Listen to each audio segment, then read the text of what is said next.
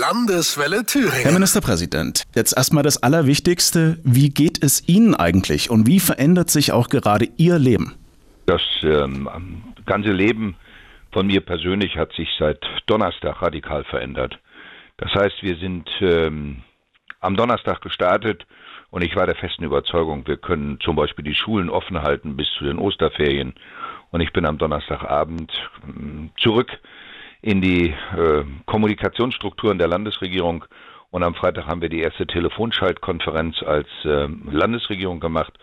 Und seitdem geht ununterbrochen der Ablauf so, dass äh, ja ich keine andere, keine anderen Dinge machen kann, außer mich darum zu kümmern, dass die ganzen Stäbe, die aufgebaut worden sind, miteinander verzahnt werden, die Informationen so weitergegeben werden, dass wir einfach wissen voneinander, wer macht jetzt was weil eine solche Herausforderung, wie wir sie jetzt erleben, hat der Freistaat Thüringen in den 30 Jahren noch nie erlebt. Hm. Wie bekommen Sie das auch im Privatleben zu spüren? Wie viel bleibt überhaupt vom Privatleben gerade noch übrig?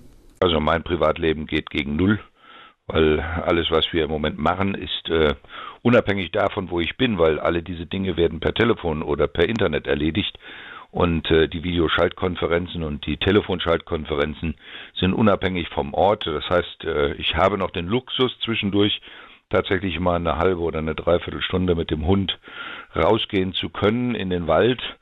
Und ähm, ich vermeide es tatsächlich, äh, in Ansammlungen von Menschen zu gelangen. Das heißt, mein ganzer Kalender ist auch äh, abgesagt. Alle Termine sind so weit reduziert, dass sie sich ausschließlich nur noch um das Thema Covid-19, also das Coronavirus, äh, drehen und nur mit den Themen zu tun haben. Und äh, das kann eben sein, dass bis tief in die Nacht hinein Abläufe passieren, wo Kommunikation notwendig ist. Hm. Dann kommen wir zur Frage, die natürlich alle jetzt interessiert. Wie gut ist denn Thüringen auf das vorbereitet, was gerade aktuell schon passiert und was ja auch noch kommen wird? Wir haben für alle normalen Vorgänge Pläne, also Pandemiepläne. Das heißt, eigentlich äh, wissen alle Fachleute darum, dass sowas passieren könnte. Wenn es denn aber passiert, was man sich eigentlich ja auch nicht vorstellen will, wenn es denn passiert, äh, das bedeutet, dass bis alles, äh, das ganze Räderwerk funktioniert, sind natürlich ein paar Reibungsverluste da. Das heißt, die Frage, wann ist welche Verordnung fertig, wie schnell ist sie fertig, liegt sie schnell genug vor, wie informieren wir jetzt äh, alle notwendigen äh, Institutionen, wie zum Beispiel am Freitagmittag um 13 Uhr haben wir per Telefonschalte entschieden, die Schulen und die Kindergärten werden zugemacht. Die Verordnung war bis 17 Uhr vorhanden. Bis diese Verordnung dann allerdings in den Schulen landet, gibt es Situationen, dass eben tatsächlich am Wochenende niemand die Mails abruft. Das heißt, äh, ich habe auch versucht, noch mit einzelnen Landräten äh, zu telefonieren. Frau Schweinsburg hat zu Recht gesagt, dass am Samstag früh die Dinge noch nicht so vorgelegen haben, wie sie hätten vorliegen müssen. Umgekehrt sage ich, am Freitagnachmittag bis Samstagvormittag gibt es eben auch das Problem, dass wir nacheinander alle Menschen informieren müssen und darauf hinweisen müssen, schaut nach, guckt, ob in eurem Mail-Postfach was ist, wenn ihr Verantwortungsträger seid.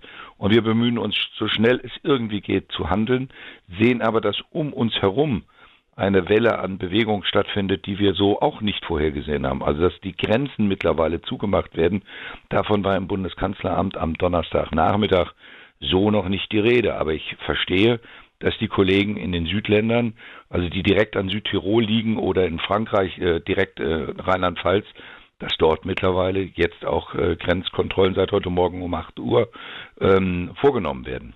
Hm.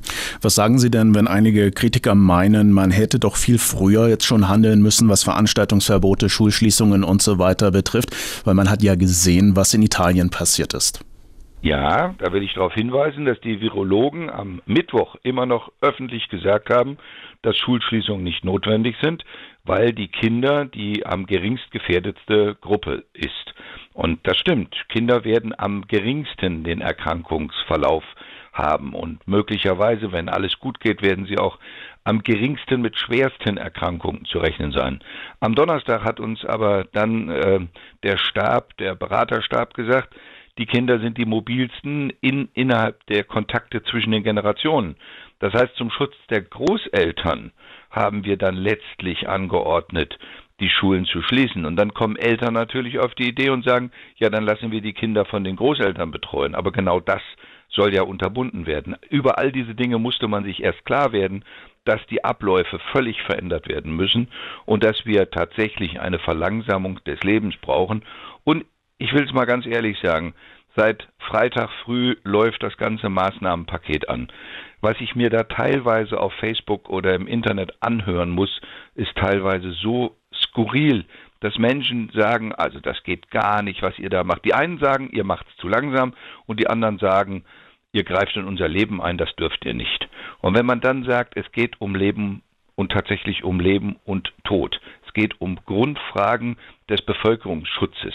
Und es gibt gegen Covid-19, gegen diesen Virus, gibt es derzeit keine pharmakologische Waffe.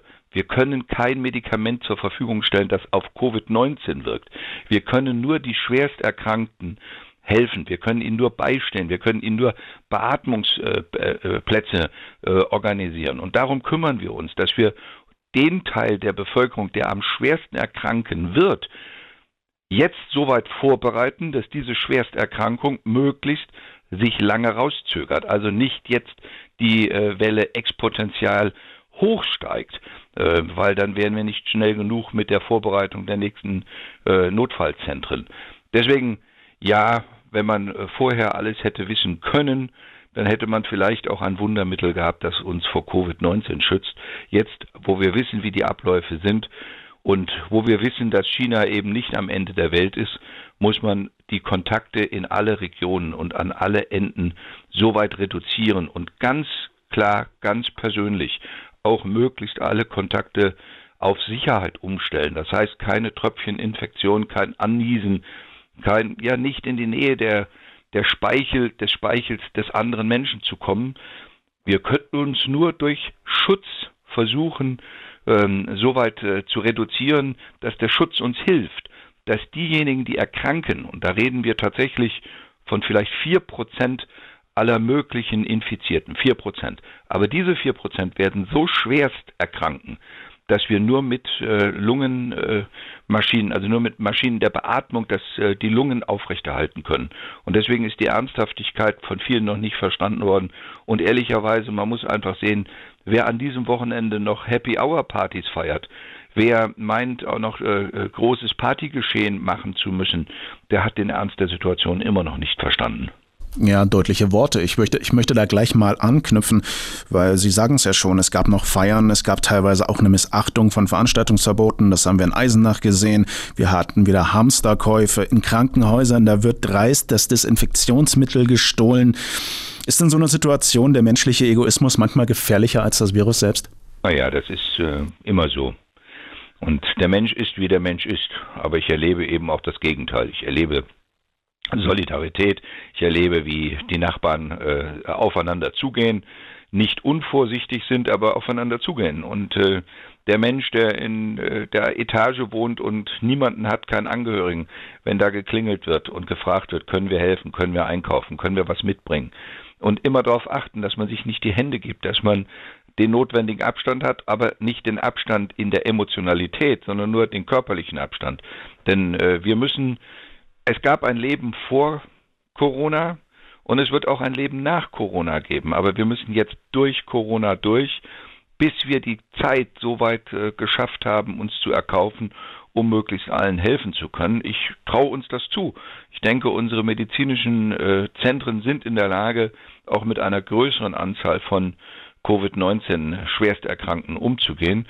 Und der große Teil der Bevölkerung, 80 Prozent, der Infizierten wird nur eine leichte, milde Form haben. Diese 80 Prozent machen uns, mir keine Sorgen, weil das hält man aus. Das ist nicht anders wie bei einer leichten Grippe, wirklich leichten Grippe. Aber die 4 Prozent, von denen ich sprach, die möglicherweise nur mit medizinischer Intensivbetreuung am Leben erhalten werden können. Um die müssen wir uns kümmern.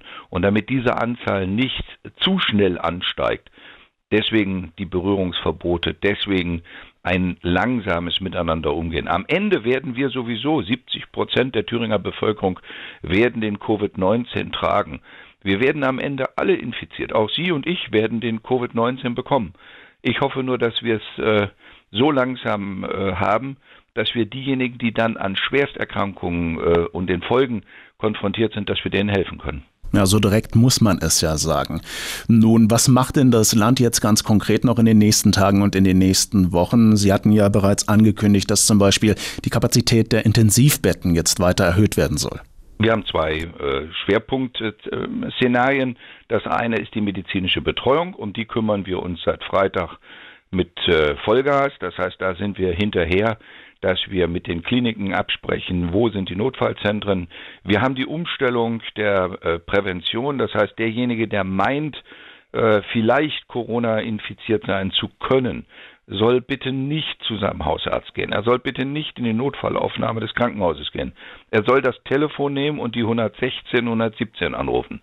Ich sage es nochmal, 116, 117 anrufen und sich beraten lassen, dann wird man dorthin äh, gelenkt, wo unsere Prüfzentren sind. Wir haben flächendeckend in ganz Thüringen Prüfzentren, da können Abstriche gemacht werden. Die sind auch alle intensiv äh, mit den Hygienemaßnahmen geschult und sind auch alle mit den entsprechenden Hygienemaßnahmen ausgestattet, sodass wir dann sagen können, wenn der Abstrich gemacht ist, bitte einfach jetzt mal die drei Tage, zwei Tage, drei Tage warten. Die Testverfahren werden täglich besser. Ich glaube, dass wir es schaffen können, dann äh, diejenigen, die dann positiv getestet sind und nur einen leichten Verlauf haben, zu sagen, bleibt zu Hause. Bleibt einfach zu Hause, lasst euch helfen. Und ähm, dann gibt es eine zweite, ein zweiter Bereich, das sind diejenigen, bei denen dann möglicherweise die Lungenerkrankung losgeht, also die Lippen blau werden, die Atmung äh, immer knapper wird. Davon haben wir derzeit noch wenig bis gar keine Fälle. Also das, was wir aus Mailand sehen können, äh, die katastrophale Überforderung der Kliniken, das haben wir derzeit noch nicht. Und äh, wir werden es so machen, dass wir es auch nicht bekommen. Ich bin überzeugt, dass wir es schaffen, genügend Kapazitäten aufzubauen. 650 intensivmedizinische Betten haben wir sowieso. Das heißt, die sind vorhanden, die lassen wir jetzt leer räumen. Ab heute werden normale Operationen, alles was verschiebbar ist, wird ab heute verschoben, damit wir die Betten frei haben. Und dann wollen wir auf 1400 Betten systematisch hochfahren. Dazu braucht es aber dann die Beatmungsgeräte, die hat der Bund angeschafft. Die müssen aber tatsächlich gebaut werden. Das heißt, die müssen Stück für Stück geliefert werden. Und dann haben wir die äh, Hygieneartikel und die äh, Desinfektionsmittel, alles das brauchen wir, um sie zu konzentrieren, um sie nicht frei ins Land hineinzugeben, an jeden und an jeder Stelle, sondern tatsächlich wir brauchen sie dort, wo die Notfallbehandlung stattfindet und von wo aus die Notfallzentren gesteuert werden. Das ist sozusagen der eine Bereich, der sich abspielt. Und der andere Bereich ist die Kontaktminimierung. Da haben wir angefangen mit Schule und Kindergarten. In ein, einigen Städten haben die Gesundheitsämter schon angeordnet, wie in Jena zum Beispiel, dass das ganze öffentliche Leben fast komplett schon unterbunden ist. In Suhl fängt es gerade an mit dem Ottilienbad, CCS und anderen Einrichtungen und ähm, dieses werden wir, damit rechne ich heute per Verordnung so regeln, dass wir auch am Mittwoch ähm, in ganz Thüringen uns auf ein Level runter bewegen, dass tatsächlich nur noch die Eigenversorgung und der Eigenschutz im, im, im Mittelpunkt steht. Und dann wird die Bitte sein, ähm, äh, Gaststätten und äh, große Versammlungsbereiche, äh, all, all solche Punkte einfach deutlich gegen Null zu fahren. Hm. Das heißt, Thüringen wird einen ähnlichen Weg gehen, wie das heute Bayern dann schon angekündigt hat, ja? Man kann das einfach ganz schlicht nachvollziehen. In Bayern hat man sozusagen die höheren, den höheren Druck, weil Südtirol und äh, Bayern fest miteinander ver verbunden sind. Es gibt eine unglaublich hohe Menge an Menschen, die ständig hin und her sich bewegen. Also Südtirol ist quasi das Wochenendgebiet äh, von den Bayern. Deswegen hat Markus Söder schon am Donnerstag und Freitag darauf hingewiesen, dass sie die, die Maßnahmen jetzt äh, beschleunigen werden. Und wir bereiten uns jetzt darauf vor, da wir ein wenig weiter äh, entfernt davon liegen, dass wir jetzt die Maßnahmen Stück für Stück nachvollziehen. Hm. Was sagen Sie denn jetzt den Menschen, die dann Ängste bekommen, die denken, dass sie bald nicht mehr das Haus komplett verlassen dürfen, dass vielleicht irgendwann sogar der Einkaufsgang oder der Besuch bei der Oma dann auch verboten direkt ist? Kommt sowas auf uns zu? Meine Bitte ist einfach, den Gang zur Oma tatsächlich zu unterbinden, jedenfalls nicht mit den Kindern dorthin zu gehen. Und das ist wirklich eine ernst gemeinte Bitte, und zwar zum Schutz der Oma. Das heißt, es muss äh, telefonisch geklärt werden, äh, wie, wie können wir helfen, wie können wir die Versorgung sichern. Pflegepersonen und Menschen, die gepflegt werden müssen, müssen auch weiterhin gepflegt werden, aber bitte entsprechend mit hygienischen Vorschriften und Des Desinfektionsvorschriften, so wie es im Krankenhaus die Krankenschwester und der Arzt ja auch immer tun müssen. Nur müssen wir es jetzt im Alltag mitdenken.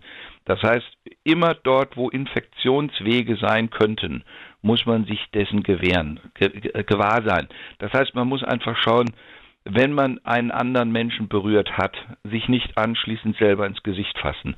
Äh, ich rede wirklich von ganz banalen Dingen. Schleimhaut und Schleimhaut, Tröpfchen, Husten, Niesen, all diese Dinge sind die Überträger. Und wenn man mit einer älteren Person und je älter die Person ist, desto höher ist die Gefahr. Die Jungen sind mit der geringsten Gefahr ausgestattet, aber sie sind, haben die höchste Mobilität. Die Älteren sind, je älter sie werden, desto höher ist die Gefahr und Risikopatienten sind alle die, die schon jetzt eine Lungenerkrankung haben. Alles das muss man sich klar machen, dass es darum geht, dieses Leben zu schützen und diese Menschen müssen geschützt werden. Deswegen ist nicht die Frage, äh, ob das kommt, sondern die Frage ist, wann es kommt. Spanien hat jetzt Hausarrest für seine ganze Bevölkerung angeordnet.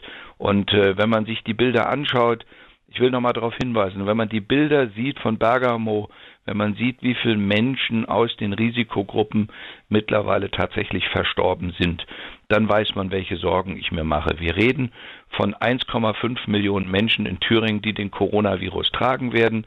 Davon werden 1,2 Millionen Menschen einen ganz leichten Verlauf haben. Danach ist Corona bei diesen Menschen durch. Aber wir reden auch von 60.000 Menschen in den nächsten zwei äh, Jahren. Also ich rede von Zahlen, die auf die nächsten 24 Monate äh, gelten.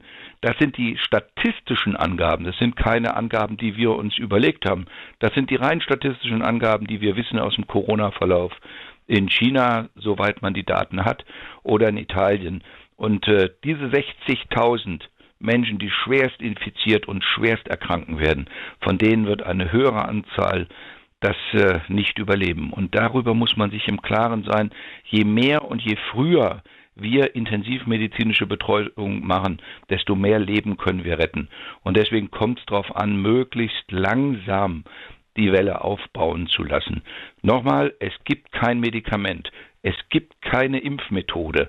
Die Fachleute haben gesagt, es wird noch zwölf Monate, circa zwölf Monate dauern. Wenn es schneller geht, können wir alle sagen, Gott sei Dank. Wenn wir früher ein wirksames Medikament haben, können wir sagen, Gott sei Dank. Solange wir das nicht haben, müssen wir alles verlangsamen, verlangsamen, verlangsamen, verlangsamen, damit wir uns nicht auf die schlimmste äh, Situation einstellen müssen, sondern die Situation so deutlich reduzieren können, damit das Schlimmste erst gar nicht passiert. Natürlich. Und habe ich Sie da jetzt richtig verstanden, dass Sie auch davon ausgehen, dass eben Ausgangssperren bei uns dann auch Thema werden? Ich hoffe, dass äh, es zu vermeiden ist. Aber vorhersehen kann ich das nicht. Ich sehe andere Länder, schauen Sie sich an, was in China passiert ist. Alle haben auf einmal verdutzt geguckt, was in Wuhan passiert ist. Und auf einmal zieht das Militär auf und sagt, ihr dürft die Häuser nicht mehr verlassen. Das, deswegen hoffe ich, dass wir uns das alles ersparen können, wenn wir die Kurve, den Verlauf der Infizierung reduzieren können. Äh, wer sich damit äh, auseinandersetzen will, es gibt wunderbare Bilder, die das erklären, damit man das versteht. Ähm, ich habe äh, sowas auch bei mir auf die Internetseiten gestellt und Sie finden das bei uns auf dem Gesundheitsministerium, beim Bildungsministerium. Wir versuchen überall darauf hinzuweisen, guckt es euch an, damit ihr versteht, die Reduzierung der Infektion ist im Moment die Methode, um diesen Verlauf möglichst milde hinzukriegen. Dann können wir uns solche letztendlich härtesten Maßnahmen ersparen.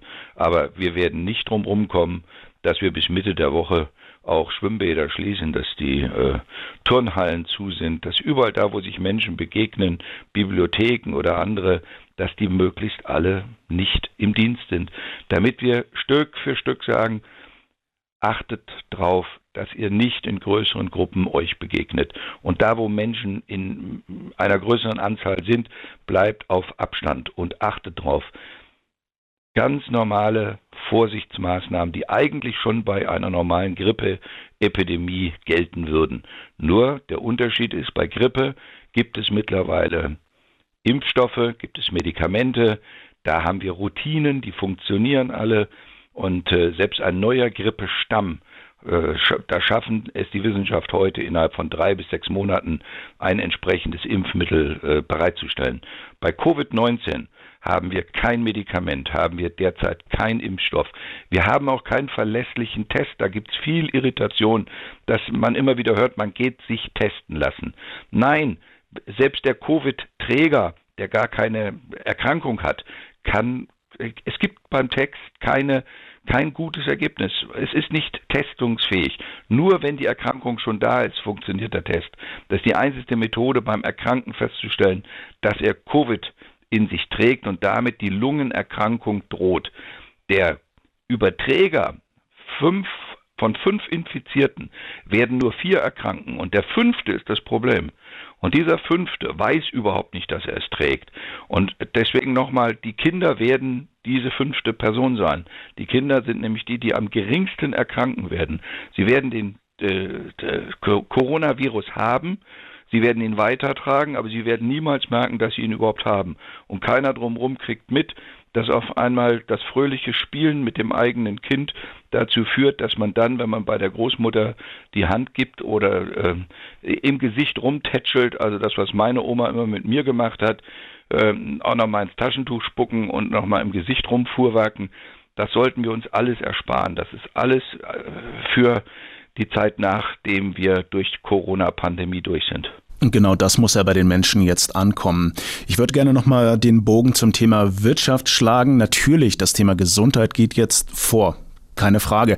Aber wenn das äh, Leben noch weiter runtergefahren wird und eben halt auch Unternehmen zumachen müssen, Geschäfte zumachen, das gibt ja ganz neue Dimensionen auch, was die wirtschaftlichen Folgen betrifft. Bis jetzt, der Bund hat die Hürden fürs Kurzarbeitergeld vereinfacht, da können viele ja gar nicht profitieren davon, beziehungsweise es werden ja viele auch vor existenziellen Bedrohungen gestellt. Was kann man denn da überhaupt machen oder was muss man da denn jetzt machen? Wir sehen die Gefahr und wir signalisieren allen, wir sind an eurer Seite. Wir wissen noch nicht, welche Mittel wir überall einwenden können. Das, was die Bundesregierung gemacht hat und was ich sehr begrüße, war am, am Freitag am Freitag früh Kurzarbeitergeld in den Bundestag, erste, zweite, dritte Lesung, am Freitagmittag im Bundesrat, Bestätigung im Bundesrat und seit Samstag gilt die neue Form der Kurzarbeit, sodass alle Betriebe, die Kurzarbeit machen wollen, jetzt schon darauf zugreifen können. Äh, zweitens, ähm, der Bundesfinanzminister und der Bundeswirtschaftsminister Scholz und Altmaier haben äh, unbegrenzte Liquidität den Betrieben zugesagt. Die Betriebe, die jetzt in Liquiditätsengpässe kommen, können auf diese äh, Liquidität, also auf Geld zugreifen, die der Bund absichert. Und wir haben in Thüringen über die Thüringer Aufbaubank, und da bitte ich jeden, der in der gewerblichen Wirtschaft in irgendeiner Form, der Freiberufler, der Selbstständige, alle haben das Recht, auf die Seiten Thüringer Aufbaubank äh, zuzugreifen, sich anzuschauen. Dort stehen die ähm, Angebote. Sie sind alle elektronisch bearbeitungsfähig. Äh, bitte nicht in die Sparkasse, bitte nicht in die jeweilige Hausbank, sondern erstmal äh, Kontakt aufnehmen mit der Thüringer Aufbaubank und sich informieren. Und dann gibt es Dinge, die müssen wir jetzt erst bearbeiten. Also Liquidität alleine reicht für den Betrieb nicht, um ihn anschließend auch vor der Insolvenz zu schützen. Also müssen wir auch in die insolvenzrechtlichen Regelungen rein. Aber ich bitte einen Schritt nach dem anderen. Ich will es nochmal sagen, am Donnerstagmorgen habe ich noch nicht gewusst, was ich heute am Montag Ihnen alles am Telefon sagen muss. Und dieser Prozess, der zeigt, dass wir uns darauf einstellen müssen, auf völlig neue Situationen. Und ich weiß, dass zum Beispiel die Messebauer jetzt schon in akuter äh, unternehmerischer Problemlage sind. Ich weiß, dass die äh, Kulturschaffenden, und zwar Selbstständigen, äh, diejenigen, die davon leben, und jetzt überhaupt keine Angebote mehr haben, dass wir denen allen helfen müssen, dass wir den Kultureinrichtungen, die jetzt schließen, die Gelder auch zur Verfügung stellen, dass sie überleben. Denn, ich will es nochmal sagen, wir müssen das Leben auch organisieren, damit es nach der Pandemie und es wird ein nach der Pandemie in einigen Wochen geben, dann müssen wir das Leben wieder hochfahren. Wir müssen das lebenswerte Leben, wir müssen unser starkes Thüringen dabei auch im Blick haben, dass wir gemeinsam durch diese Krise kommen, aber uns auch unterhaken und deutlich machen, wir wollen auch danach wieder mit Fröhlichkeit und mit großer Stärke äh, und in unserem Land gemeinsam leben. Hm.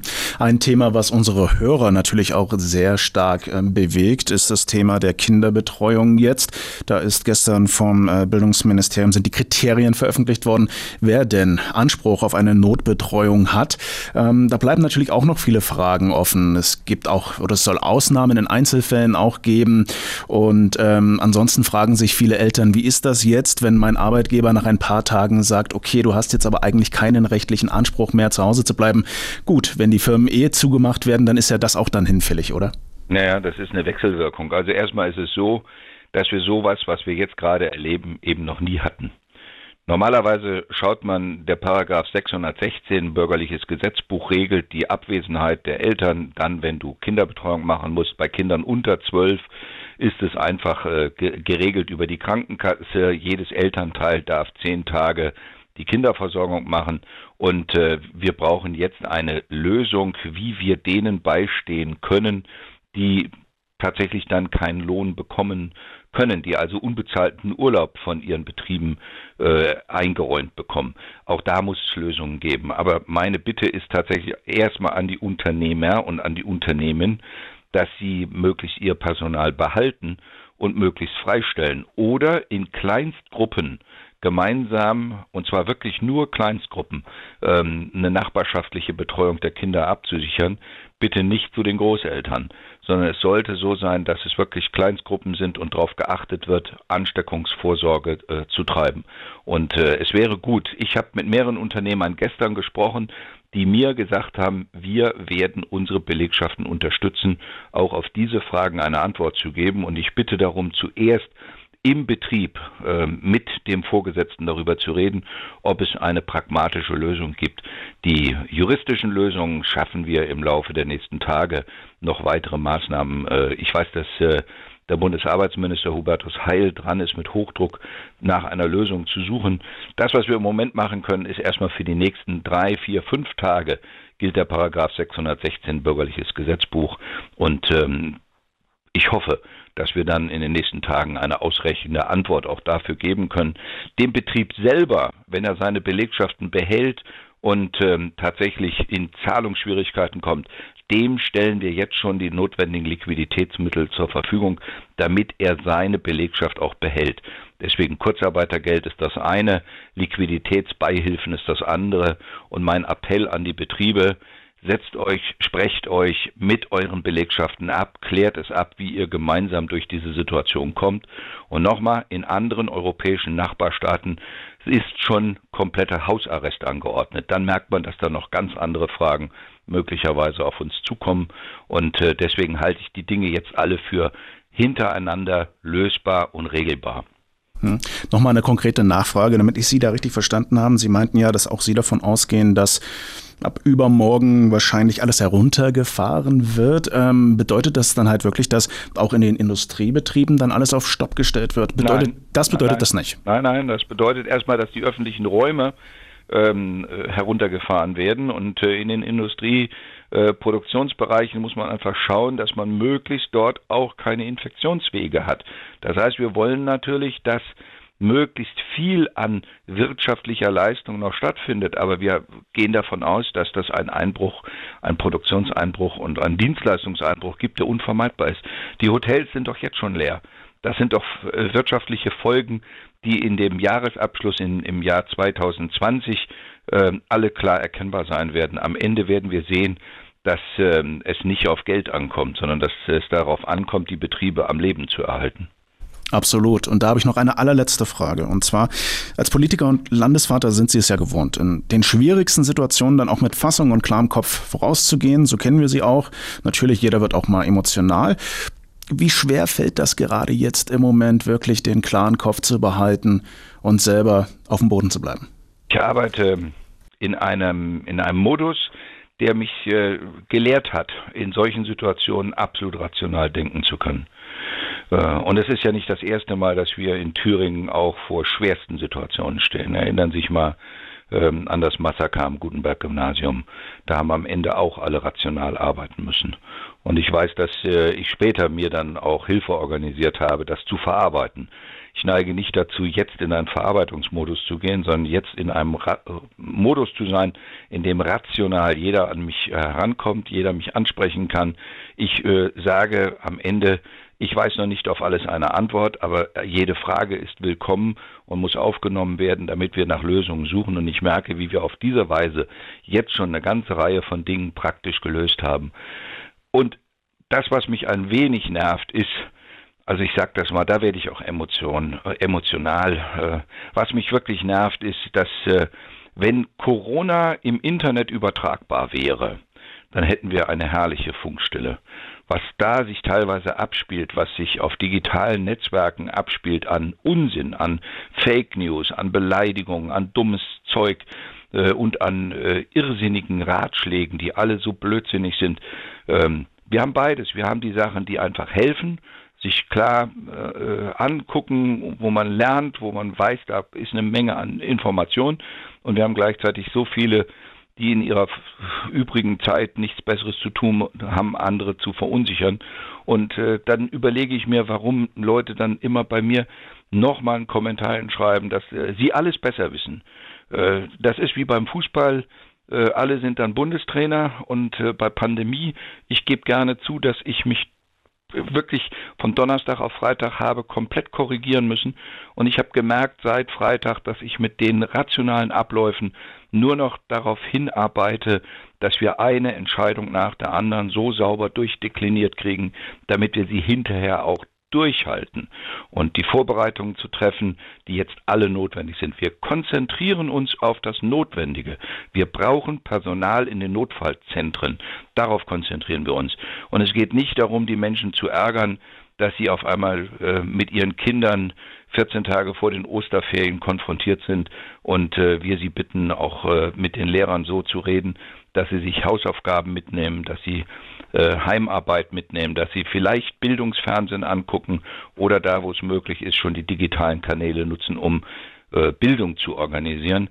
Ähm, das sind die äh, Maßnahmen, um uns darauf zu konzentrieren, dass denen, die schwerst erkranken, und da reden wir von einer großen Anzahl von Menschen, die potenziell davon betroffen sind, dass wir diesen Menschen wirklich das deutliche Signal geben, es geht um euer Leben. Wir kümmern uns darum, gemeinsam gut durch die Krise zu kommen.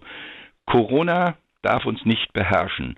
Und die einzige Medizin, die es derzeit gibt gegen Corona, ist ein kühler Kopf, weil mit Hysterie bekämpft man nicht Covid-19. Perfektes Schlusswort. Herr Ramelow, vielen, vielen Gerne. Dank dafür, dass Sie sich jo. so viel Zeit für uns genommen haben. Wir alle wünschen Ihnen viel Kraft für das, was jetzt Danke. auch noch ansteht und vor allem auch viel Gesundheit bei Ihnen, so bei Ihren Ihnen Liebsten. Dankeschön. Jo. Alles Gute. Landeswelle Thüringen.